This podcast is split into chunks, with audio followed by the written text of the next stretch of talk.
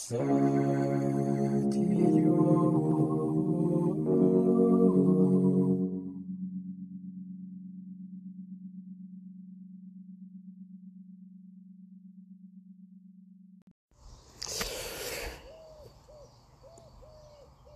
fait un petit moment que j'ai pas enregistré euh, régulièrement. Et euh, j'avais peur de, ne plus, euh, de ne plus enregistrer puisque l'existence même de, ces enregistrements est liée aux conditions dans lesquelles j'enregistre qui étaient celles du jardin de mon ancienne enfin nouvellement mon ancienne maison et euh, donc je me demandais euh, quelles allaient être les conditions sonores. Donc euh, c'est un jardin beaucoup plus ouvert au vent désormais. Et, et un petit peu plus exposé au regard extérieur. ce qui indirectement peut avoir un, impact sur le contenu, je pense, de ce qui se dit ici je, viens de découvrir un nouveau point de vis-à-vis. Pas affolant, mais euh, vis-à-vis quand même. Et euh, voilà, il va y avoir sans doute un nouveau bestiaire avec des, nouveaux des nouveaux chants ou des nouveaux cris. Des grenouilles notamment. Beaucoup de grenouilles ici. Et aussi des grillons. Et ça, c'est cool. Euh, j'avais envie de parler euh, d'un phénomène que je, constate régulièrement et qui est assez connu finalement, euh, phénomène de perception euh, lié au son et, et à la lumière, enfin assez connu, j'en sais rien c'est quelque chose que je constate avec mon téléphone. lorsque mon téléphone est posé en pas très loin et que je le vois dans ma vision périphérique, lorsqu'il s'éteint, c'est-à-dire que lorsque euh, la lumière de la veille, de la veilleuse, enfin de l'écran de veille s'éteint, au moment où il s'éteint, il semble euh, s'éclairer en fait. Et euh, c'est très contre-intuitif.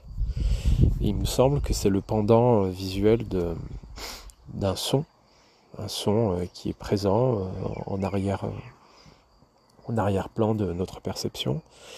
Par exemple, le, je sais pas, le, bourdonnement d'une ventilation ou quelque chose du genre, ou le, souvent ce sont des bruits blancs qui viennent, je sais pas, d'un frigo ou autre. Et lorsqu'ils cessent, euh, semblent résonner un dernier coup, en tout cas brillent par leur absence. Mais c'est pas tout à fait le pendant de ce phénomène, puisqu'en fait, euh, avec le son, c'est quand il s'arrête, on, fait Ah, c'était agréable. Là, c'est pas vraiment ça. C'est plus subtil et plus court, c'est-à-dire que euh, avant de s'éteindre, quelque chose semble euh, s'allumer. Et voire même, lorsqu'il s'éteint, il s'allume. J'ai parlé plusieurs fois ici d'impressions et, de perceptions autour de questions liées à la lumière, enfin autour de phénomènes lumineux, non pas d'un point de vue physique, mais d'un point de vue très personnel. Et euh, j'aime cette idée de, ce qui s'éteint et, et, qui semble s'allumer lorsque ça, s'éteint. Euh, alors les analogies, ça pourrait être l'analogie de quelque chose. Euh, mais je ne sais pas. Est-ce que ce serait bien une bonne chose que d'en faire une analogie Oui, en fait, j'en sais rien. Euh, je ne sais pas si on entend euh, les petits grillons qui vivent dans mon nouveau jardin. Il y a aussi un coq, je sais pas si on l'entend aussi.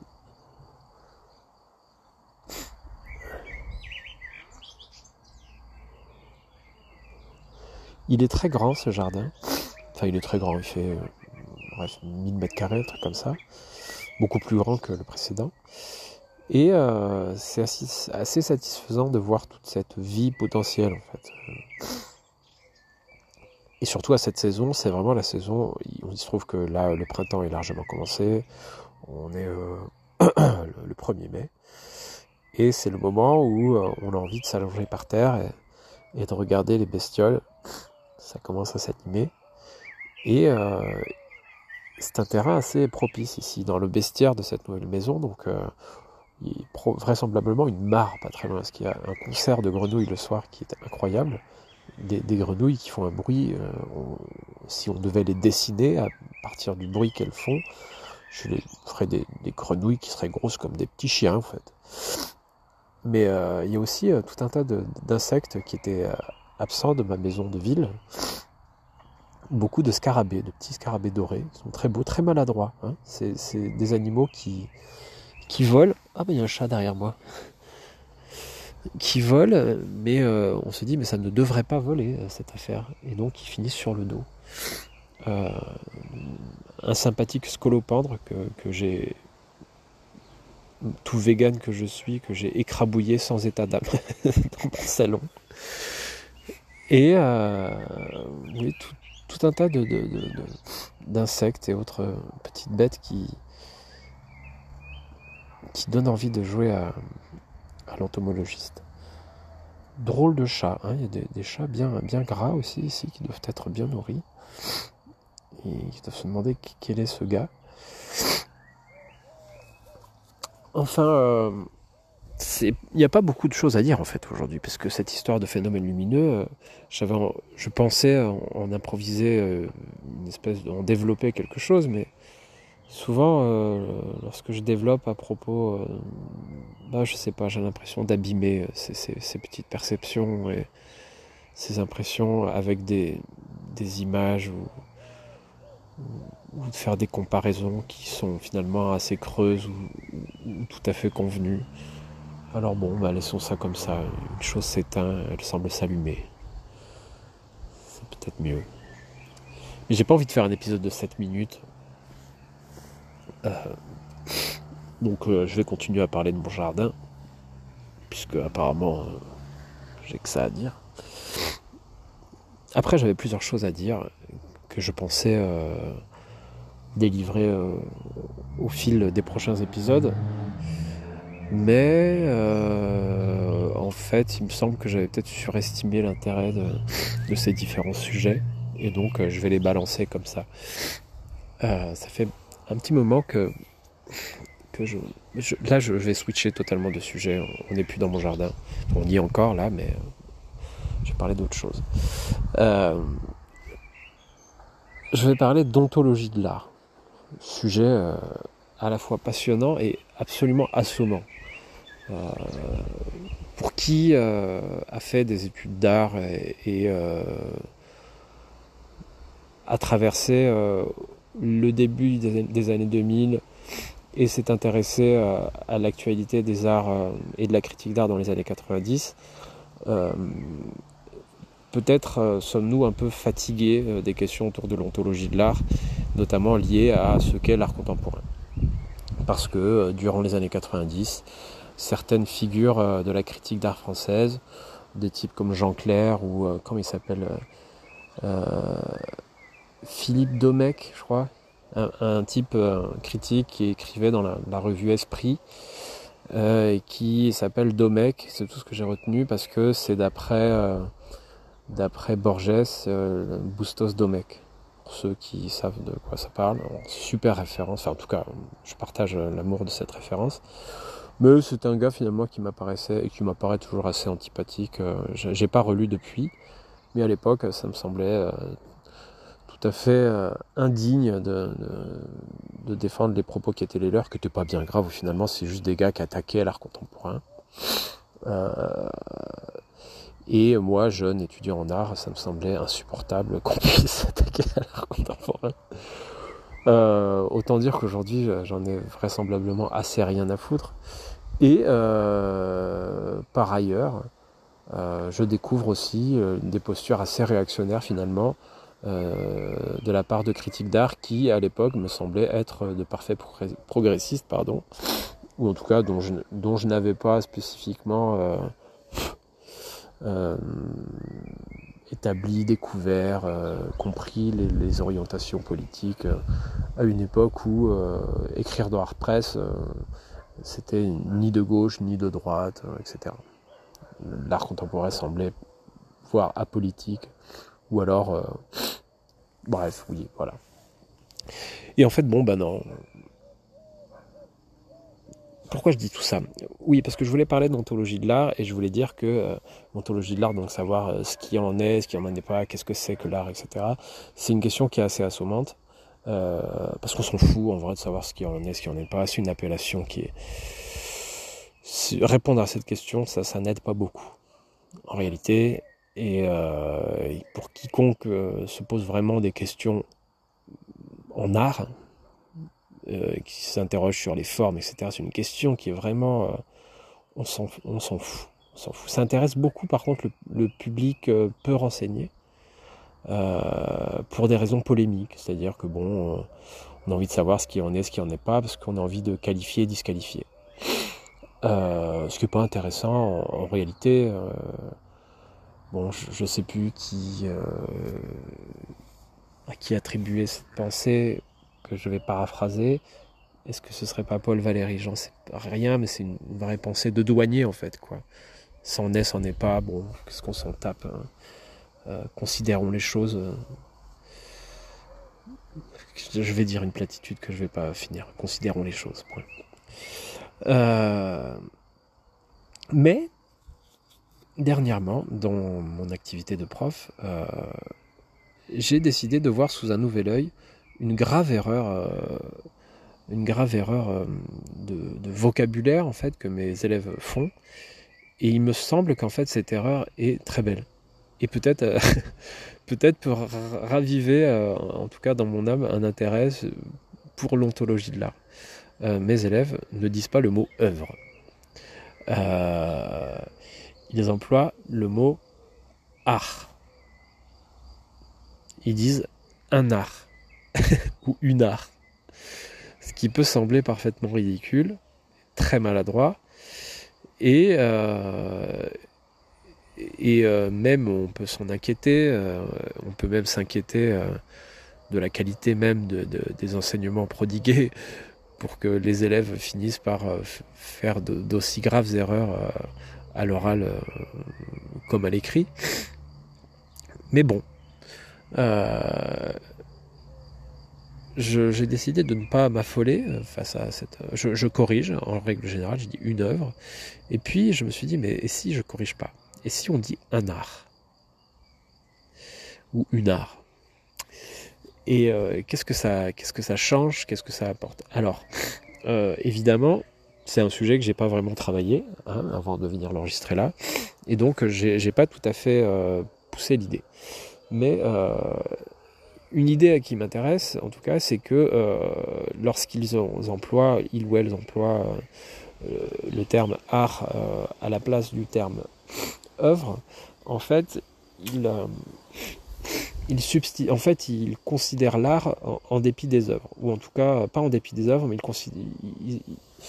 ils, abordent l'art sans, sans aborder la question de l'œuvre. Et donc, il se pourrait que ce soit même le reflet de mon cours, au sein duquel euh, il y a de l'art et il n'y a pas beaucoup d'œuvres. Et euh, il semblerait que euh, mes élèves ne considèrent pas leurs travaux comme des œuvres, mais en tout cas, peut-être considèrent-ils qu'il y a de l'art en dépit du fait qu'il n'y a pas d'œuvre. Et bon, bah, c'est intéressant, c'est intéressant que ça arrive dans mon cours, c'est peut-être pas un hasard, puisque l'idée d'un art sans œuvre, c'est une idée qui, évidemment, traverse tout le XXe, mais euh, arrive comme une flèche droit dans, mon petit cœur de, non-plasticien, euh, malgré tout entremêlé à, des questionnements artistiques. Euh, en fait, ça peut. là, je vous renvoie peut-être à ce livre qui, qui dresse une espèce de, de petit panthéon euh, très masculin hein, euh, d'artistes sans œuvre, d'un livre du critique euh, Jean-Yves Joannet. ce, drôle de gars qui aussi a écrit un livre sur l'idiotie et qui a commis cette incroyable épopée orale qui est son, son son encyclopédie des guerres. Alors je ne sais pas où il en est, je ne sais pas s'il a arrêté. Je suivais un temps, donc c'était un rendez-vous. Est-ce que c'était un rendez-vous hebdomadaire Sans doute à Beaubourg. Euh, durant lequel il, décrivait euh, dans une série de conférences interminables, mais ô combien passionnant, euh, il faisait un peu l'état des lieux de ses recherches, surtout en termes de, de, littérature, il me semble, enfin de, un compte rendu de, la guerre dans l'art, je crois, en fait, je sais plus trop, mais oui, voilà, c'était au regard de l'art et de la guerre. Peut-être de la littérature, je sais plus. Oui, de la littérature, évidemment. Mais bon, bref, on n'est pas là pour parler de Jean-Yves Joannet, mais il a écrit ce livre, Artiste sans œuvre, je crois. Euh, même j'en suis sûr. Et, euh, donc, euh, je trouve ça passionnant que mes élèves envisagent l'art sans les œuvres, et que ça sorte comme ça, dans une appellation qui peut sembler horrible. Un art, c'est vraiment, en plus ça se dit mal et tout, ça, frotte. Et malgré tout, euh, ça dit une, réalité qui est sans doute très belle, euh, considérer de l'art sans les œuvres.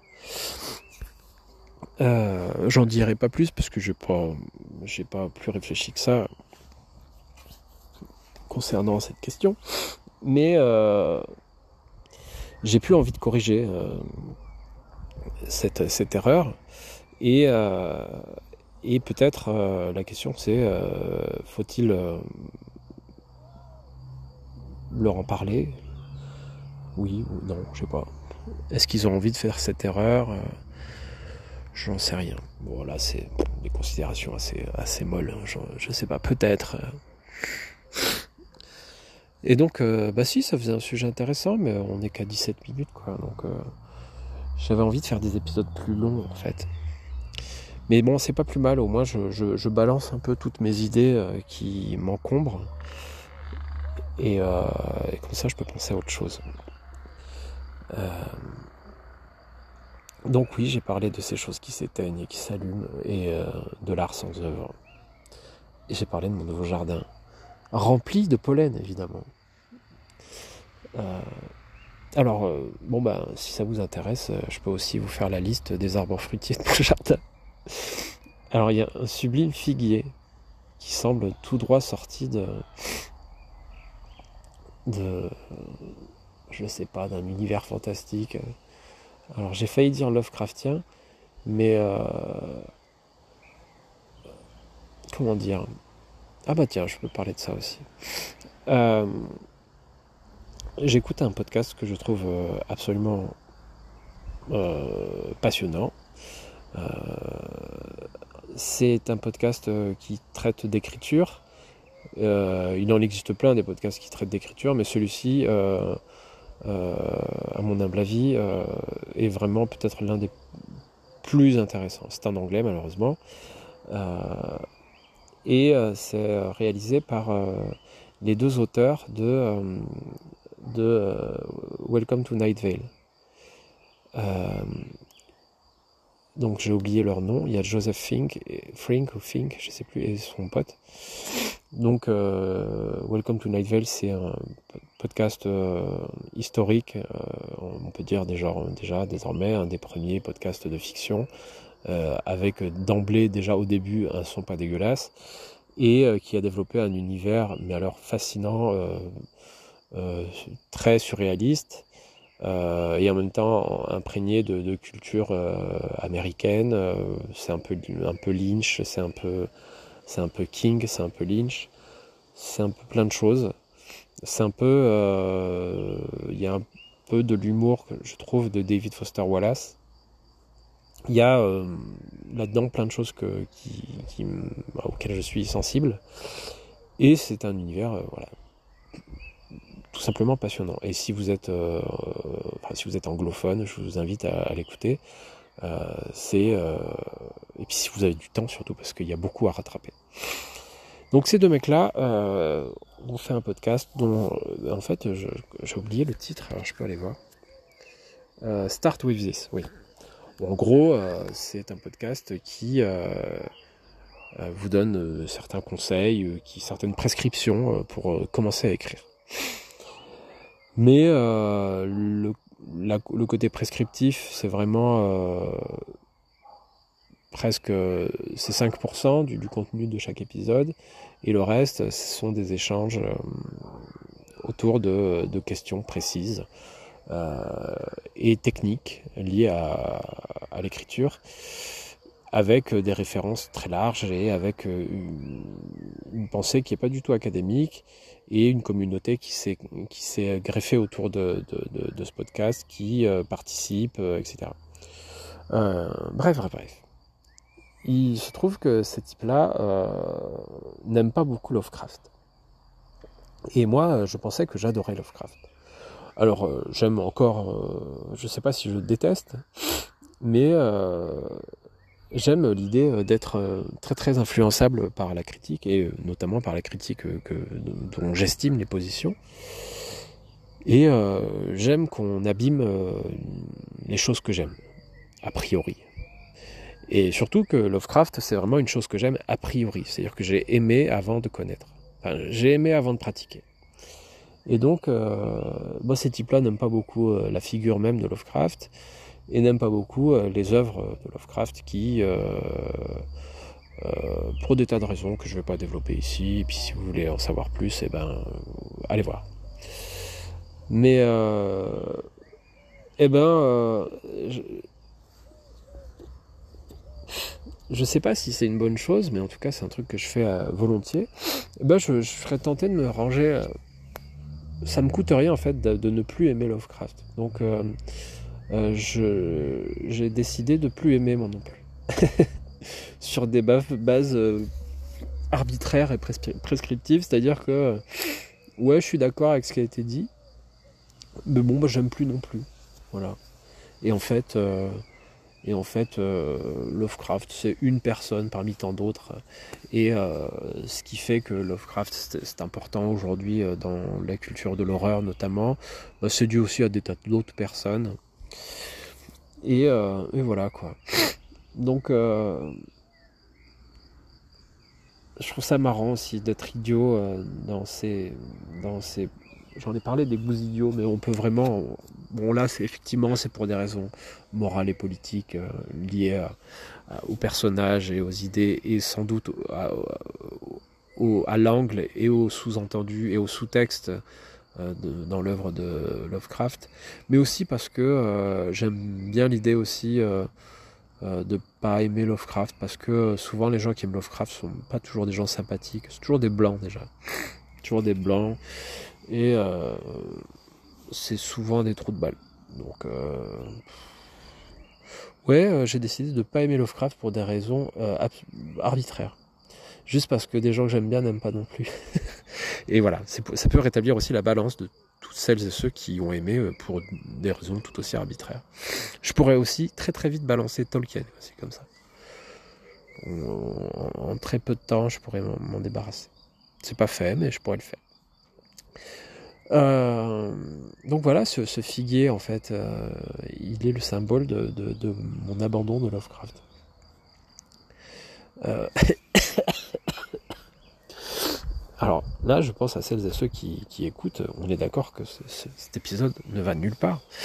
Mais euh, je peux continuer comme ça, aller avec les arbres de mon jardin. Donc il y a un très beau vieux figuier. Euh, il y a un abricotier euh, qui est sublime.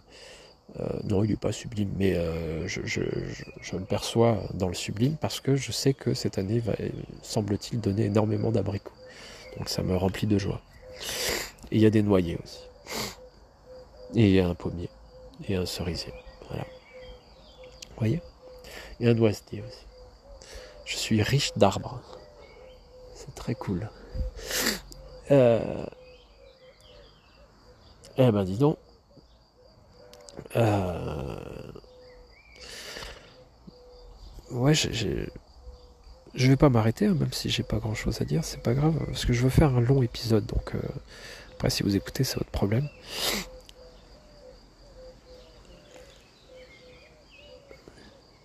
J'espère que ça s'entend en fait tout ce bazar là, parce qu'il y a un vrai, euh, une vraie faune quoi, autour de moi.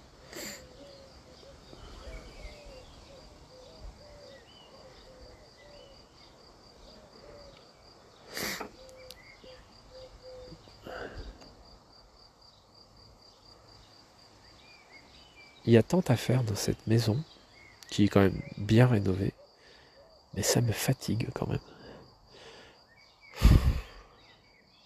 Moi, j'ai juste envie de m'asseoir dans l'herbe. Mais bon, voilà quoi, il faut le faire.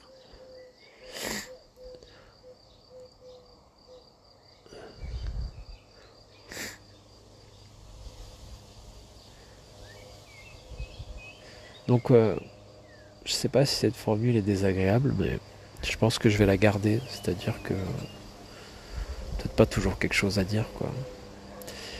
Mais euh, si euh, ça doit être authentique, euh, ça peut être aussi un peu comme ça. Oh, alors ça c'est vraiment trop génial, j'espère que ça s'entend. Je trouve que c'est le meilleur bruit du monde. Un ULM.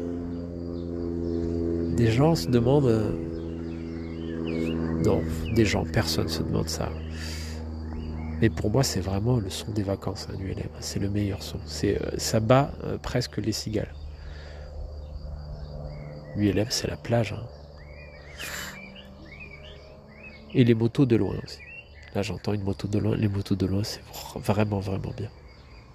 Alors que sur les motos, c'est vraiment, vraiment nul. Les motos, ça devrait être que des éléments de décor.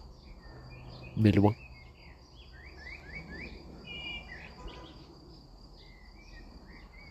Bon, allez, j'arrête. J'arrête. Bon, c'est gentil d'avoir euh, écouté jusqu'ici. Mais euh, ça aurait pu durer plus longtemps. Alors, euh, bah, méfiez-vous. Parce que des fois, il y aura marqué 40 minutes, et sur les 40 minutes, bah, il y aura la moitié de rien.